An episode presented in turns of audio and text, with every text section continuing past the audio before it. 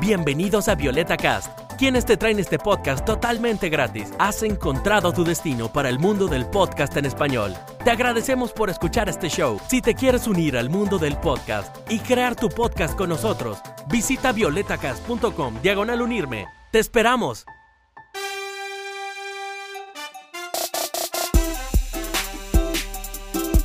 Hola a todos, bienvenidos a Hablamos Alemañol, el podcast donde latinos, españoles y todos los hispanohablantes del mundo nos conseguimos para discutir y descubrir todas las experiencias que vivimos acá en Alemania, Suiza o Austria.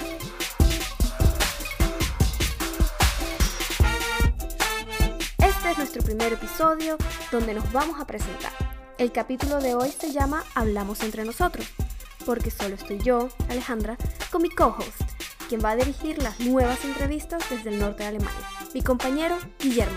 Así es, Alejandra. Hola a todos, les habla Guillermo Contreras desde Colonia, Alemania. Nos vamos a presentar, vamos a hablar un poco acerca de nosotros, le vamos a dar una pequeña introducción hacia Alemania y todas las cosas culturales que nos han gustado últimamente. Nos pueden conseguir en Facebook, Twitter, Instagram, todo bajo Violeta Cast Productions y ahí nos pueden escribir todos los comentarios, preguntas o si quieren aparecer en el podcast con nosotros también. Nos pueden siempre escribir a podcast.violetacast.com. Otra vez, P-O-D-C-A-S-T arroba violetacast.com. Ahora, Guillermo, cuéntanos un poco acerca de ti. Hola amigos, como les iba diciendo, mi nombre es Guillermo Contreras, soy de San Cristóbal, Venezuela. Tengo aquí viviendo en Alemania desde enero de 2015. Me vine realmente por razones profesionales y académicas. Yo hice una licenciatura en el área de gerencia de recursos humanos y mi plan es aquí en un futuro próximo es hacer un máster en el área de marketing. Ya llevo aprendiendo el alemán aproximadamente dos años y medio. No ha sido fácil, pero les puedo asegurar que es la llave que ha abierto muchas puertas y es la llave que abrirá las próximas puertas o los próximos proyectos que yo emprenda. Creo que mis expectativas a futuro acá son trabajar, ejercer mi profesión que hice en Venezuela y fusionarlo un poco con el nuevo aprendizaje que haga en el máster que voy a hacer. ¿Y cuál ha sido así como tu primera impresión? Yo en mi vida había escuchado nada sobre el idioma, nunca había escuchado ninguna palabra, siempre había aprendido inglés desde Venezuela, aprendí un poco de francés, pero el alemán nunca había sido un idioma de mi interés y allá es muy poco comercial en Latinoamérica, no se escucha mucho, o por lo menos en mi ciudad. Y eso yo creo que para mí fue bastante impactante al principio, el hecho de no poder comunicarme aquí en Colonia. Sorprendentemente las personas no todos hablan inglés y al principio fue realmente muy muy difícil la comunicación las oportunidades de empleo o incluso la integración con, con la comunidad. Eso alemana. es verdad. Es bien sorprendente que uno para vivir acá tiene que saber alemán. Sí, es, es, correcto. Yo creo que es algo obligatorio, ¿no? El idioma es algo que se tiene que aprender al momento que tú pisas territorio alemán. Y el inglés, por supuesto, sirve, ¿no? Para determinadas áreas, para, digamos, comunicarte en los cursos alemán con otras personas de otros países, porque tengo eh, amigos de China, de Corea, de Siria, obviamente de Latinoamérica, que han sido mi refugio o fueron mi refugio al momento de llegar a de lo contrario hubiese sido bastante complicado si me hubiese enfrentado solamente a un mundo 100% en alemán. Pero creo que esa es una de las cosas que yo les podría aconsejar a ustedes, a los oyentes. Si quieren y deciden venir a Alemania, tienen que ponerle todo el cariño y todo el amor y la motivación a este idioma porque de verdad es un idioma complicado, es un idioma difícil, no es imposible, pero es muy necesario para vivir acá, ¿sí o no, Ale? Oh, sí, es indispensable. Ahora vamos a hablar de las leyes curiosas que hemos descubierto aquí en Alemania. Número uno, nombre de bebés. Wow, es un tema controversial, ¿no? Aquí en Alemania, tú no puedes nombrar tu bebé como te dé la gana. Así de fuerte lo voy a decir. Porque los funcionarios cuando uno va a registrar el nombre del bebé y va a sacar la partida de nacimiento, tienen el derecho y el deber de, de, rechazar el nombre que le está dando usted como padre o madre a ese bebé. Es decir, la ley dice... ¡Wow! No te creo. Sí, la ley dice que el nombre del bebé debe identificar su género sin cuestión. O sea, no puede ser cuestionable el género del bebé a través del nombre. Y no puede ser un objeto, no puede darle homenaje a nada nazi y no puede dar homenaje a nada diabólico.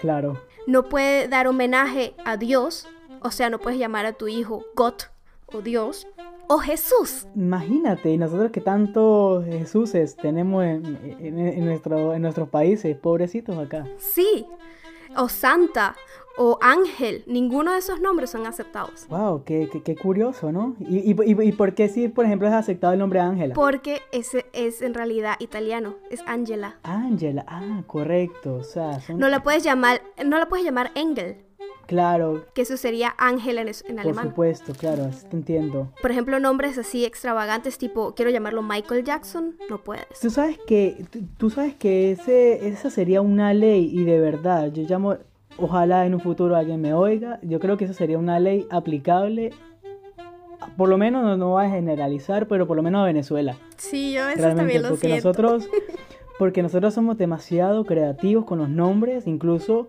yo tuve una amiga que tenía una compañera de estudio que la niña se llamaba Lindsay Shakira. O sea, vamos a, vamos a por un, un momentito, por favor, señores. ¿Cómo le estamos marcando el futuro a esa niña? O sea, creo que un nombre también marca el futuro y la personalidad, ¿no? Y ya la estamos marcando con dos personalidades del espectáculo totalmente opuestas Sí, es verdad. que han logrado cosas totalmente distintas. Entonces, y eso es un nombre bonito, ni, ni hablar los nombres de la generación Y, como diría Andrés López, un comediante colombiano, ¿no? De las Y, Yubirixaida, Yulacy y demás, eso ya es otro tema. O sea, me disculpa, nosotros tenemos una muy buena amiga que se llama Jessica y se escribe con Y y sinceramente nunca me ha molestado. Pero no sé si eso... Saludos a Jessica, Hola, por allá en Estados Unidos que está... Sí, pero eso por ejemplo me pareció súper interesante porque es un contraste súper obvio con Latinoamérica. Sí. Ahora, la segunda también es súper graciosa. Los domingos en Alemania. Los domingos en Alemania son como un día santo. Quiere decir que nada de sonido o de trabajo manual se puede hacer. No puedes taladrar, no puedes cortar la grama, no puedes martillar, no puedes hacer nada. Y Datsu, o sea, y además Sí. todos los mercados, bodegas, tiendas, todo está cerrado. Exceptuando a nuestros muy buenos amigos a los que- cuales les envío un saludo y los felicito por su arduo trabajo, que es la comunidad turca acá, que es la que nos salva la patria. Sí, nos salva. Nos salva la vida salva. de verdad de estos domingos tan tristes, tan aburridos y tan imposibles muchas veces hasta de comer. Porque si no existe mercado el sábado y el domingo pretendes comprar algo de comer, estás realmente en una situación de aprieto, ¿no? O sea, estás, Estás perdido. estás perdido. No hay nada abierto. Si tú tienes un cumpleaños el domingo y se te olvidó comprar el regalo, olvídate que vas a conseguir algo. Ningún centro comercial. No te estoy hablando de las tienditas. No, no, no, no, no.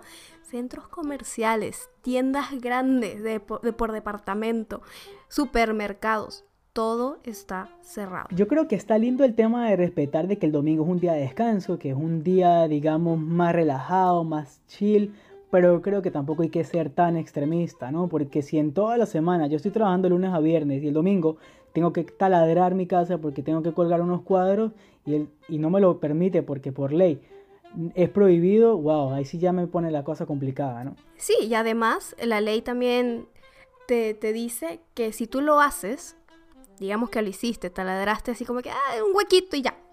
Sí. pero tu vecino por alguna razón no le gustó la idea, él puede llamar a la policía y la, polic- la policía puede llegar a tu casa y darte una multa por haber taladrado un domingo.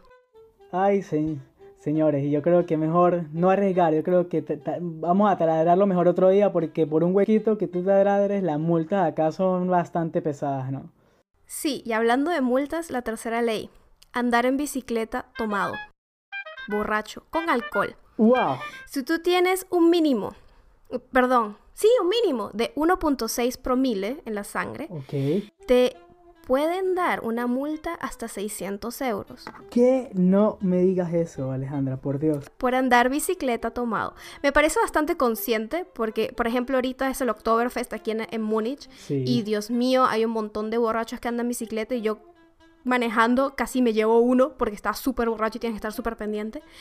Pero 600 euros. 600 euros es el costo de una muy buena bicicleta, ¿no?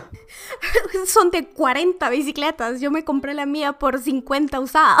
No, la mía también la compré en un mercadito de las pulgas, digamos, un mercadillo oficial en las calles, también por 50 euros. Imagínate. Si multiplicamos, son unas cuantas bicicletas, wow. Es casi que salario mínimo. Sí, totalmente, ¿no? Aquí el salario como estudiante, si tienes un trabajo como mini job o un trabajo a medio tiempo, 450 mm, se puede ganar, ¿no? Neto. Sí. Y además, las oficinas nos llevan a la cuarta ley, ventanas en oficinas. Ventanas en oficinas, ok. Por ley, todas las oficinas tienen que tener una ventana con vista al cielo. Ok, bueno, eso me parece una ley linda, ¿no? El cielo es súper bien y lo dicen más que nada porque estimula al trabajador, no se siente como que encapsurado, no, se, no tienes riesgos de que la persona se, se desanime y siempre todas las ventanas tienen que tener por lo menos 5% de cielo visible. Estoy totalmente de acuerdo con esa ley. Yo como, como representante y como profesional del área de recursos humanos y que velo por muchas veces o he velado por la protección laboral de los trabajadores, creo que eso es un punto, o sea, son 10 puntos que se gana este país. En realidad los aplaudo porque muy buena ley, muy bien pensado. Sí, y hablando de buenos gestos, la quinta ley dice modales con la policía. Tú tienes que hacer sitzen al policía. Sitzen significa le tienes que hablar de usted al policía. Ni se te ocurra decirle tú a un policía. Porque si le digo tú sería Eso Es ilegal. Te pueden dar una multa por altanero e incluso llevarte a una prisión ese día. ¿Qué tal? Claro, yo creo que también si el policía está de malas y también aplica la ley, ¿no? Puede ser. La cuestión es que aquí los policías están vistos como una autoridad bastante neutral y no que tú digas que el policía te cayó mal o te miró mal por ser extranjero, por ser de color o lo que sea, eso en realidad es una ofensa mayor porque estás diciendo que el policía no está cumpliendo con su... Con su, con su función, ¿no? Con su deber. Con su función y su deber, exacto, porque él debería ser una entidad neutral que solo eh, se rige por la ley. Claro. Y por eso tienes que demostrarle respeto. En serio, wow, impresionante. Igual no tengo nada que decir. Muy buena experiencia con los policías. Acá realmente sí sirven señores, no como en nuestros países, lamentablemente. Disculpen, lo tenía que decir. Son bastante, bastante buena gente. Mm, son buena, gente, los policías acá. Ahora, la sexta, sexta, sexta, la sexta ley, gasolinas en autopistas. Ok. Si tú estás manejando por la autopista y por casualidad se te acaba el tanque de gasolina y te tienes que orillar y no puedes seguir, eso es una... Wow, imagínate. Es una gran Una gravedad. Sí, incluso ahí el castigo, no estoy segura 100% cómo es, pero te dan puntos en el sistema de licencia y te la pueden quitar hasta tres meses.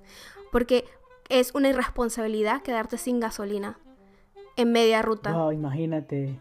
Bueno, pero tiene lógica, ¿no? También. Tiene toda la lógica, pero de verdad esa, esa, ley yo nunca la he escuchado en ninguna otra parte del mundo. Si hay en otro lugar, avísenos, pero... Por favor, por lo menos en Venezuela, si te quedas sin gasolina, abres eh, el compartimiento de atrás de, tu carro y ya sacas otra vez el tanquecito, ¿no? Y lo recargas ahí en medio de la autopista. Ese tanquecito, en realidad, aquí tú puedes... Creo que es casi ilegal y solo puedes tener un poquito o algo así.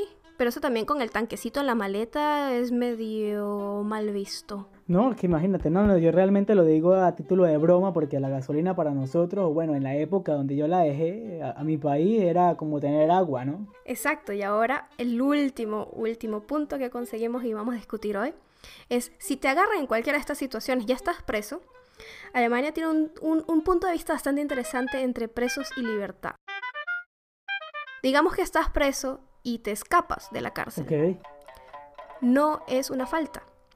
Porque en Alemania se ve que es una necesidad y por naturaleza el ser humano quiere ser libre. Entonces no pueden juzgarte psicológicamente ni pueden hacer eh, subirte a tu, a tu fianza o a tu... Tu condena. A tu condena por haberte escapado de la cárcel. No te lo puedo creer. O sea, si yo cometo un delito, vamos a hablar de un delito grave, en donde ya realmente mi condena sería, sí, vamos a suponer que maté a alguien y, yo obviamente voy a prisión, los años que establece la ley alemana, que yo no lo sé. Y si me escapo, entonces ellos lo ven bien porque son como que mis mi motivación a ser libre, ¿no? O mi necesidad de libertad. Exacto. Y entonces, ¿qué sería, cuál sería el siguiente paso? O sea, te agarran, obviamente, porque aquí funciona eso, te agarran y te vuelven a meter y continúas como si nada pero no te, digamos, como en otros países. No te ponen en solitario, no te aumentan condena, no te ponen una fianza mayor, no, porque ellos dicen es naturaleza humana querer escapar y no, nos gusta estar enjaulados. Wow, gente, esto es otro nivel, ¿no? Es otro país, de verdad que cómo, cómo piensan, ¿no? También, y cómo piensan también muchas veces en el bienestar de, de sus ciudadanos, ¿no? Wow. Sí, es súper interesante, de verdad.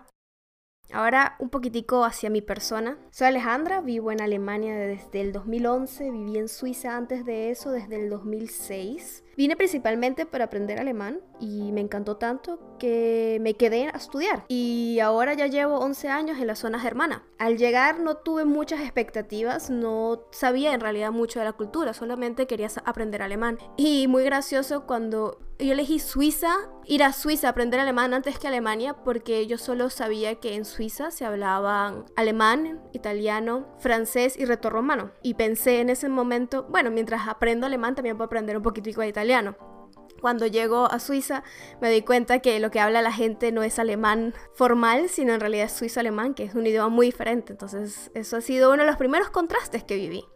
Otra cosa muy graciosa fue llegar al pueblo y darme cuenta que yo era la única extranjera y me conocían como la chica extranjera de Sudamérica. Al mismo tiempo, en el colegio fue muy gracioso porque me ponía en la posición de los chicos extranjeros que venían a las clases en Venezuela, donde todo el mundo los trataba y eran súper amables y, y, querían saber de ti. Cuando llegué al colegio era como un poco más distante, todo el mundo estaba interesado, pero como que les daba pena preguntarme cosas y acercarse.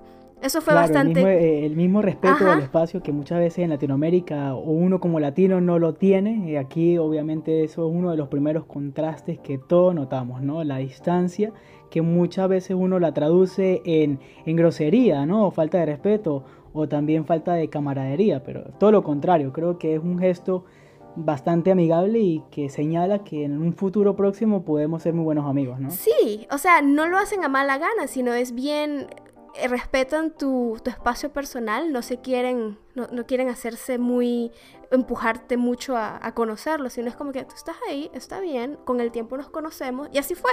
En realidad tengo unos muy buenos amigos del colegio suizo, bastante, bastante panas todos.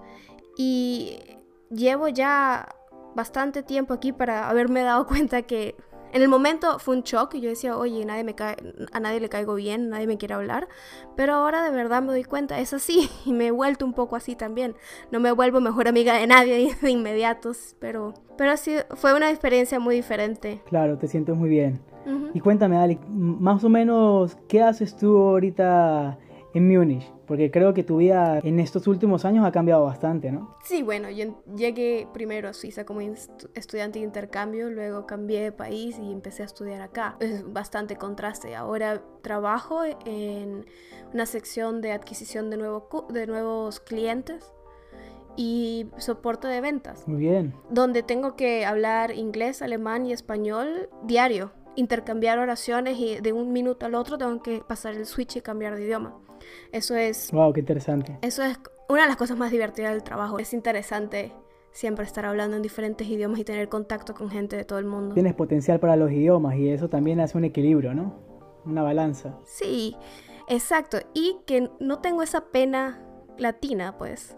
Sí, Los latinos no somos tan penosos, entonces eso me da la ventaja en comparación a quizás un alemán que hable muy bien español, muy bien inglés y obviamente alemán, porque no tenemos esa pena. Vergüenza. Vale.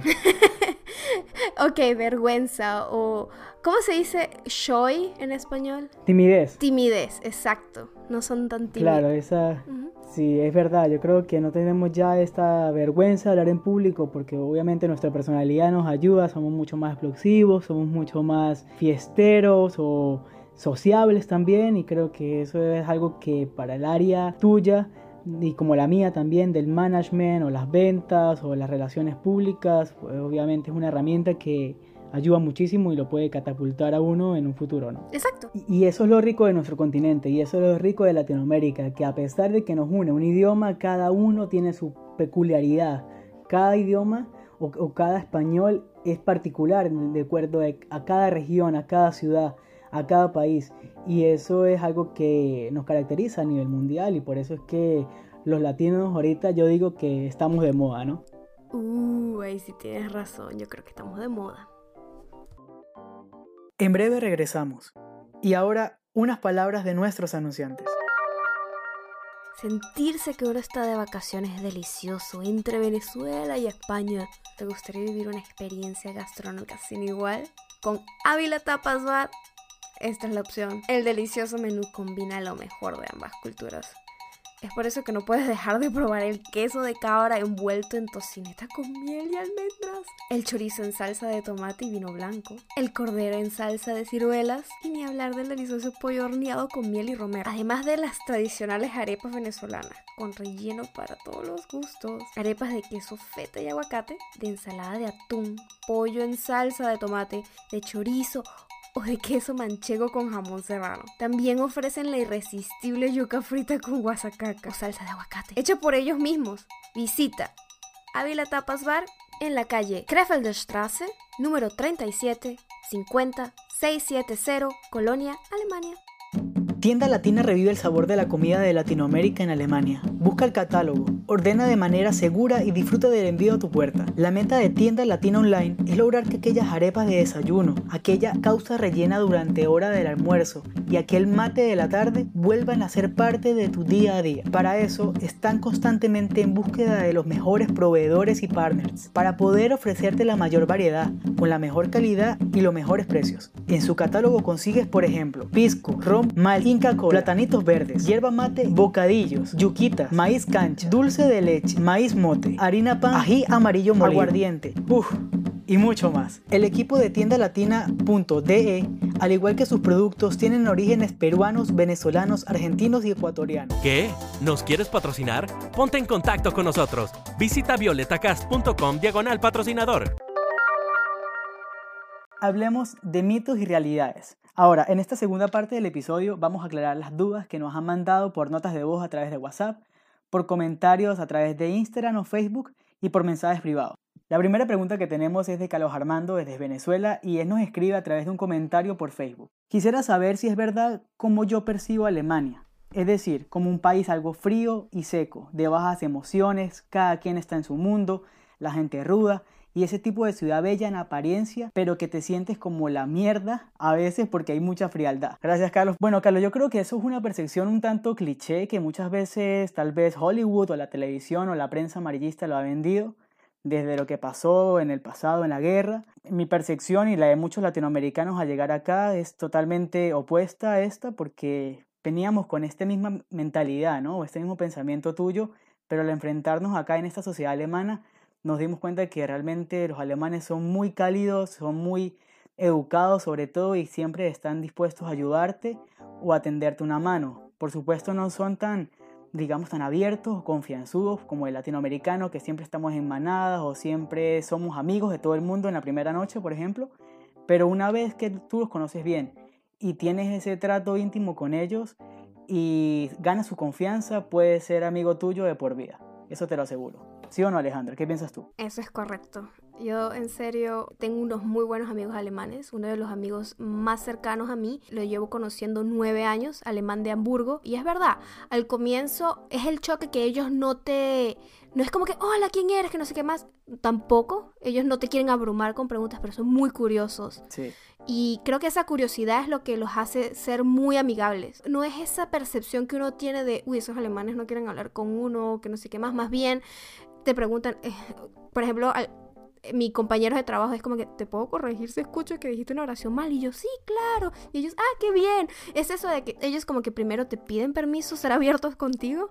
Y una vez que eh, tú le dices, claro, no hay ningún problema, ellos, ah, bueno, qué bien. Y son súper abiertos. Sin duda, yo creo que también es la, la, confianza la que hablaba que tenemos en los latinoamericanos. Ellos también respetan mucho el espacio de cada quien, ¿sabes? Exacto.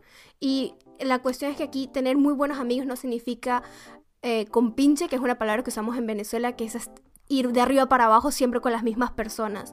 Aquí las amistades sí son medio específicas para la situación. Digamos que tienes amigos de la universidad tienes compañeros laborales, es muy poco común tener en, en, un ambiente alemán tener amigos, amigos de trabajo. Totalmente. Los, la gente que tú conoces en tu trabajo son compañeros de trabajo y ahí se acaba la relación. O sea, si tú estás esperando venir o si tienes una, eh, estás trabajando en una compañía alemana y tú crees, bueno, ahí es donde voy a conseguir a mis amigos, normalmente no es así.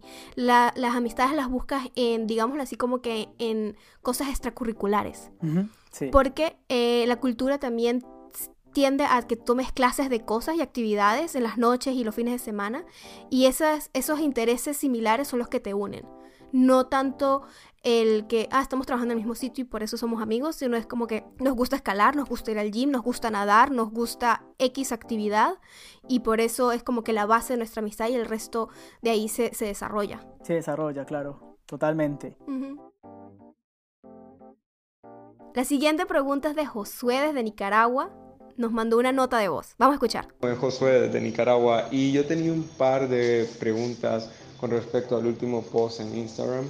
Eh, ellas son, eh, ¿cuáles serían las circunstancias en que un latino se ve dentro de una sociedad como es la alemana? Muchas gracias por tu nota de voz, Josué. Bueno, para empezar, siempre es ese cambio de que vas, generalmente, en mi caso, por ejemplo, yo llegué sola y por más que al comienzo vivía en una familia anfitriona, no eran gente, no era gente que yo ya conocía y eran costumbres diferentes en esa casa. Y luego cuando me mudé de Suiza a Alemania, que ahí sí vine sola y empecé a vivir sola, primero como mujer latina, generalizando un poco es extraño vivir sola y por eso creo que ese es uno de los primeros choques. Y de ahí también las diferencias entre clima, las diferentes, eh, ¿cómo se dicen? Seasons. Em, estaciones. Las diferentes estaciones. Eso también es un choque bonito. Y también, por ejemplo, los medios de transporte, que para manejarte en la ciudad tienes que saber cómo son los autobuses y los metros. Y en realidad en algunas ciudades de Alemania puede ser complejo. Otras son mucho más sencillas, claro, pero eso puede ser. Correcto. Yo creo que también una de las circunstancias que el latino se enfrenta acá, Josué, y te lo puedo decir a título personal, y creo que concuerdo también con muchos amigos latinoamericanos que me han acompañado a través de este aprendizaje del idioma, es justamente eso, ¿no? El idioma. Creo que esa es la circunstancia un poquito eh, complicada en la que nos enfrentamos al momento de, de pisar esta, este país. Y otra, otro choque también, otra circunstancia que un poquito es complicado también, digamos, de sobrellevar es la cultura, ¿no? Yo creo que la cultura de nosotros como latinoamericanos es una cultura muy de fiesta, de llevar toda la vida un poco más relajado o más espontánea no tan planificada o, digamos sin el uso de las agendas. Entonces yo creo que el tema del idioma y la cultura es una de las circunstancias un poco más que se tiene que prestar atención al momento de, emigrar a un país como, como Alemania. Y yo creo que no es nada grave, tampoco es algo que te pueda, te lo estoy diciendo para asustarte, sino simplemente es una circunstancia porque obviamente son países continentes totalmente opuestos eh, lo que es el continente latinoamericano y el continente europeo y sobre todo a sociedades como Alemania o por ejemplo con Nicaragua, creo que al llegar vas a sentir un contraste bastante notorio. Ok, la siguiente pregunta nos envía Aaron a través de WhatsApp por una nota de voz, con varias preguntas. Vamos en orden, ¿ok? Escuchemos la primera. Man, de pana, una de las primeras preguntas que me haría, es qué tan complicado es el idioma, por lo menos yo como turista. Eh, obviamente diría que sí, España porque el idioma es súper fácil y la mayoría de la gente habla inglés.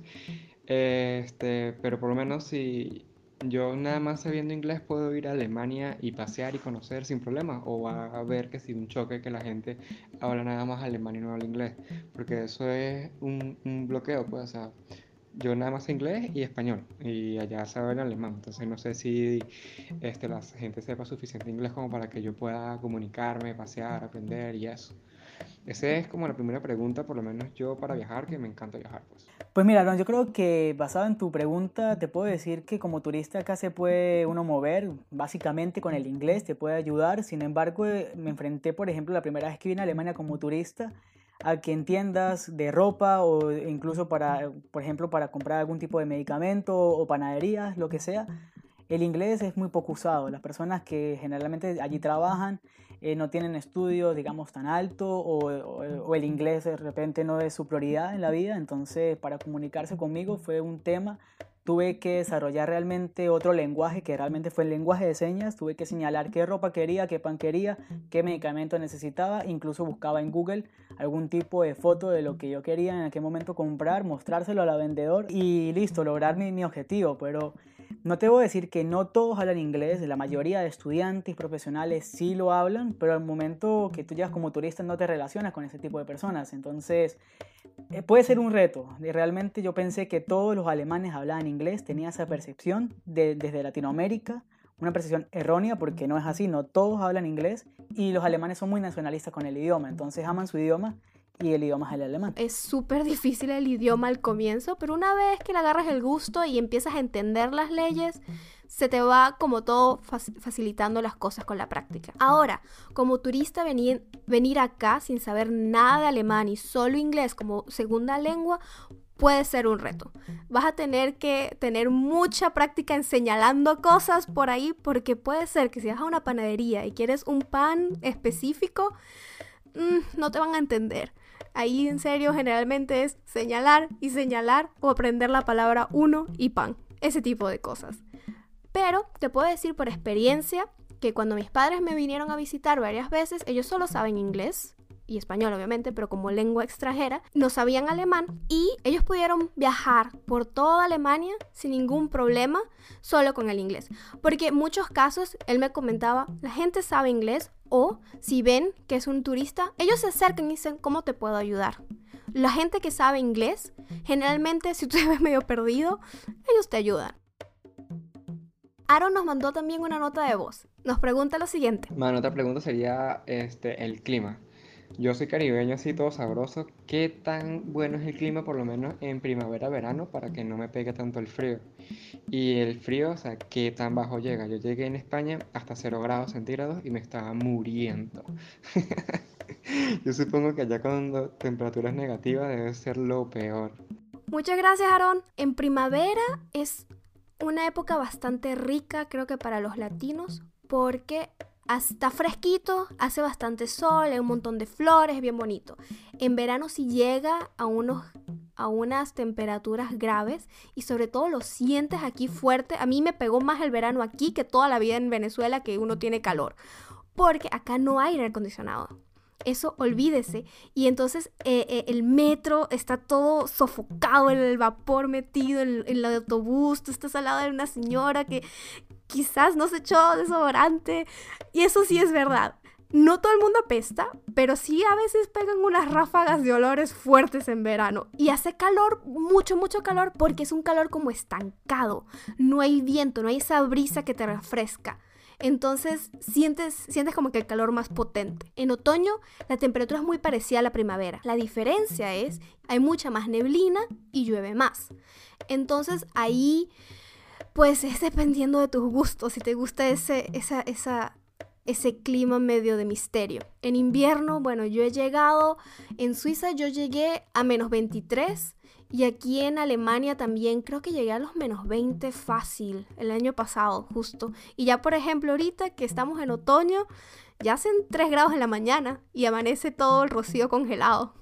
Puedes imaginártelo. Totalmente de acuerdo, Ale, con lo que dices. También te puedo decir, Aaron, que por ejemplo, en mi experiencia, cuando yo llegué en el 2015, llegué en enero de 2015, es decir, ya prácticamente empezando lo bueno del invierno, ¿no? Podría decirse. Y me tocó temperatura de menos 6, menos 7 grados, los cuales, la cual yo nunca estaba acostumbrado en la vida, ni siquiera en los, en los picos o en las montañas más altas de, Venezuela. Nunca había experimentado un frío eh, de tal magnitud. Para mí fue horrible, no tenía los equipos eh, de inviernos adecuados, es decir, una chaqueta adecuada, los zapatos adecuados o incluso pantalones adecuados y para mí la pasé bastante mal. Creo que el primer mes para mí en Alemania fue bastante difícil en cuanto al clima porque no tenía, como te digo, el, equipo necesario, ¿no? no tenía el tipo de ropa que allá en Venezuela pues obviamente no se vende. Entonces llegué acá a comprar todo esto.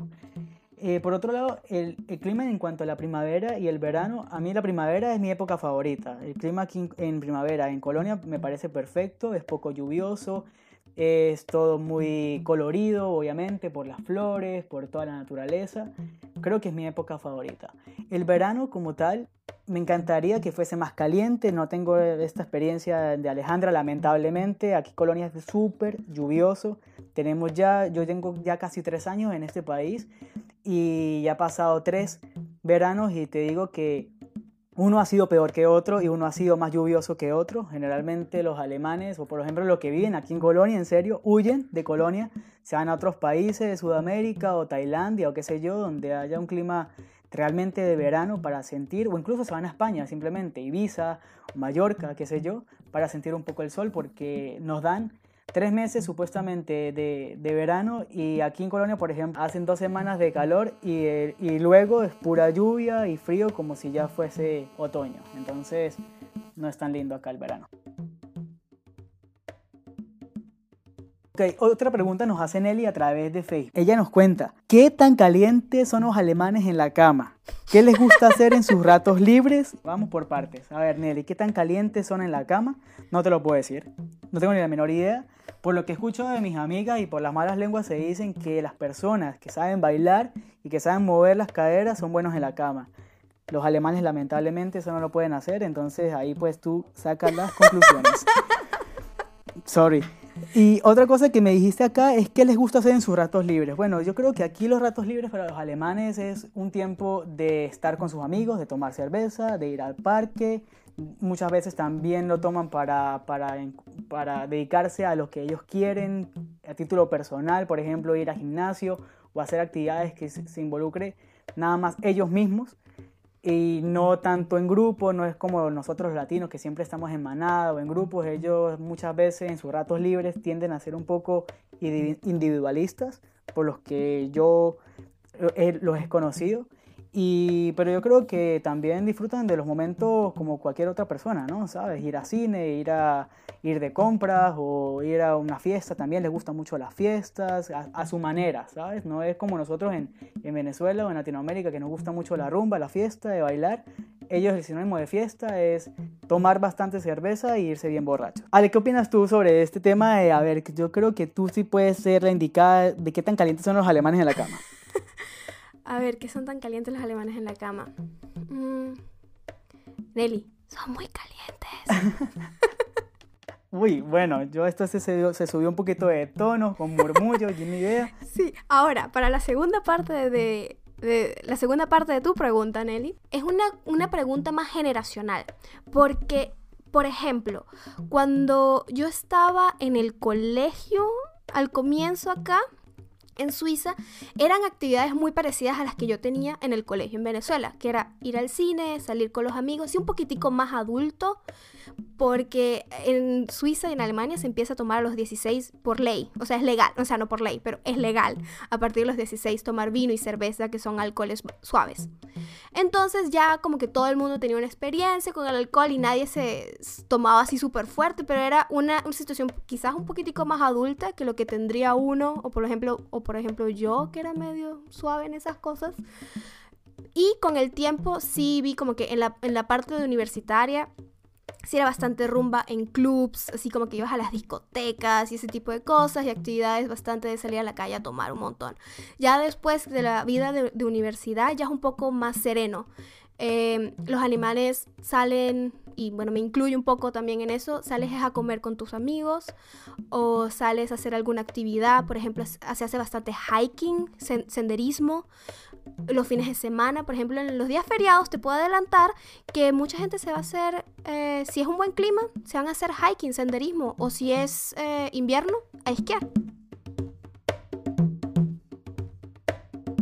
y muchos otros temas así interesantes vamos a hablar a lo largo de todos los podcasts que vamos a postear de aquí en adelante. Vamos a tener un par donde somos Guillermo y yo solamente y muchos en realidad donde vamos a tener un montón de invitados conocidos de nosotros y también no tan conocidos que vamos a entrevistar y vamos a conocer con ustedes durante el podcast. Correcto, eso es así. No les alentemos mucho para que nos sigan sintonizando, si no les damos todo toda la, la primicia acá y tampoco es la idea. Exacto. Si nos quieren escribir, tienen preguntas para nosotros, alguna duda, algún tema que quieren que hablemos o sencillamente quieren aparecer en el podcast, se puede sin ningún problema. Nos pueden siempre escribir a podcast, P-O-D-C-A arroba violetacast.com. Muchas gracias, soy Guillermo, muchas gracias por la invitación, Ale, y bueno, nos vemos en otro capítulo. Exactamente, bye bye. Chao. No olviden suscribirse para más episodios. Si tienen preguntas directas o ideas creativas para un tema del cual podamos conversar, escriban a podcast.violetacast.com. Ah, y antes de irme, si les gustó el contenido de este podcast, por favor dejen una valoración de mínimo 5 estrellas o denle al botón me gusta y compártelo con un amigo. Gracias y hasta la próxima. Te agradecemos por escuchar este show. No olvides de dejarnos una review y de suscribirte para más episodios. Déjanos saber tus comentarios y preguntas. Nos consigues en toda la web bajo Violeta Cast. Para descubrir más shows, visítanos en violetacast.com.